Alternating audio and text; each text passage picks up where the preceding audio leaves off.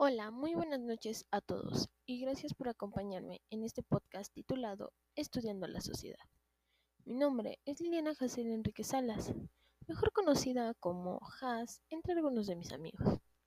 Hoy platicaremos acerca de las tecnologías, específicamente hablaremos acerca de sus beneficios y los contras o repercusiones que éstas podrían llegar a tener en la sociedad. Eh, partiendo por la pregunta, ¿realmente nos beneficia la tecnología? Sin más que decir, comenzamos.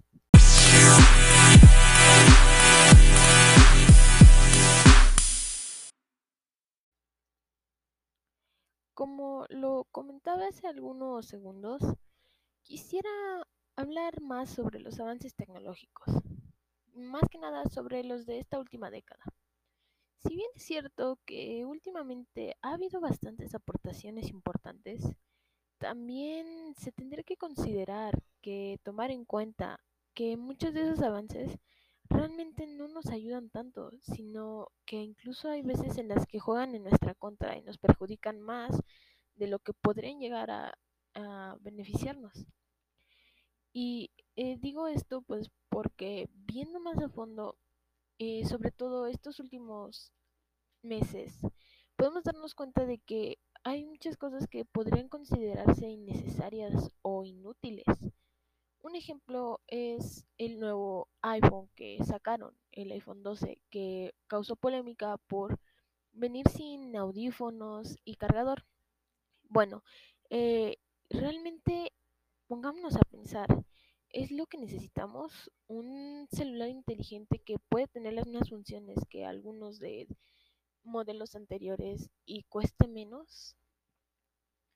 No lo sé, y no solamente es con eso, sino que también no entiendo cuál es la necesidad por buscar que los aparatos tecnológicos que nos entretengan hoy en día sean de mejor calidad cada vez, en lugar de preocuparnos que porque estos ayuden al medio ambiente, eh, no consuman recursos de más o no sean tan costosos, porque tienen más consecuencias de las que nosotros podemos llegar a notar en, ocasiones. Entonces, yo creo que por esa parte sí tendríamos que hacer un poco de conciencia, investigar más a fondo y no solamente porque sea bonito, no solamente porque tenga un buen diseño, porque sea costoso, porque sea lo que está de moda, tenerlo. De hecho, ese tipo de comportamientos ayuda a que hoy en día podamos, hoy en día estemos en situaciones como la que estamos viviendo ahora del cambio climático, de mm, los fenómenos en las redes sociales como el ciberbullying, las adicciones a las redes sociales, entre otros problemas de la sociedad. Pero bueno, realmente sé que ahora mismo muchas personas están diciendo, oye, pero si no fuera por la tecnología, existieran más repercusiones o no estaríamos tan desarrollados, a lo mejor y no estaría la vacuna para el COVID o cosas por así.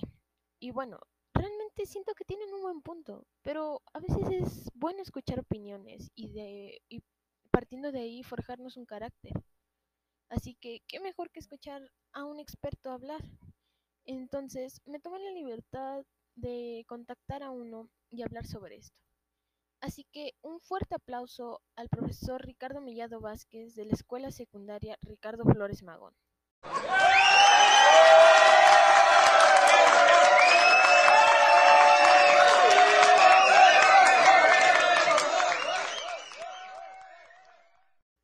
Buenas noches, profesor, y bienvenido a Estudiando a la Sociedad. Eh, bueno, me gustaría que usted me diera su opinión y me diga, ¿qué es lo que usted piensa al respecto del tema abordado hoy? ¿Realmente cree que las tecnologías nos beneficien más de lo que a veces pueden llegar a perjudicarnos? La pregunta es, ¿realmente nos benefician los nuevos avances tecnológicos? Bueno, en mi, opinión considero que sí, nos benefician de diferentes formas.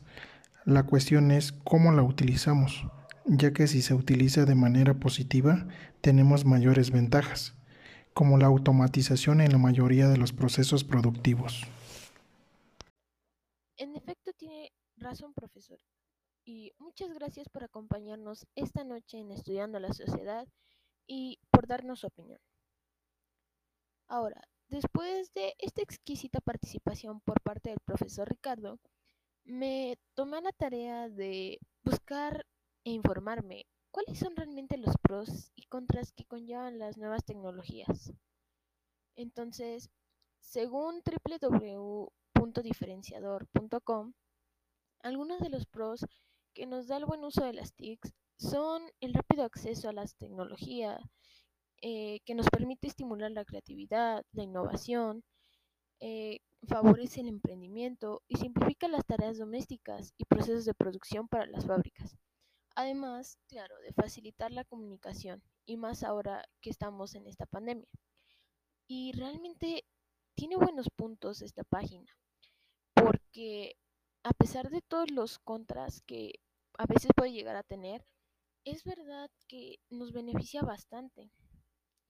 Eh, realmente si nos ponemos a ver, si hoy en día no tuviéramos el alcance a la tecnología que llegamos a tener, aunque no todos puedan, pero sí en parte, no podríamos estar viviendo actualmente nuestra nueva, nuestra nueva normalidad.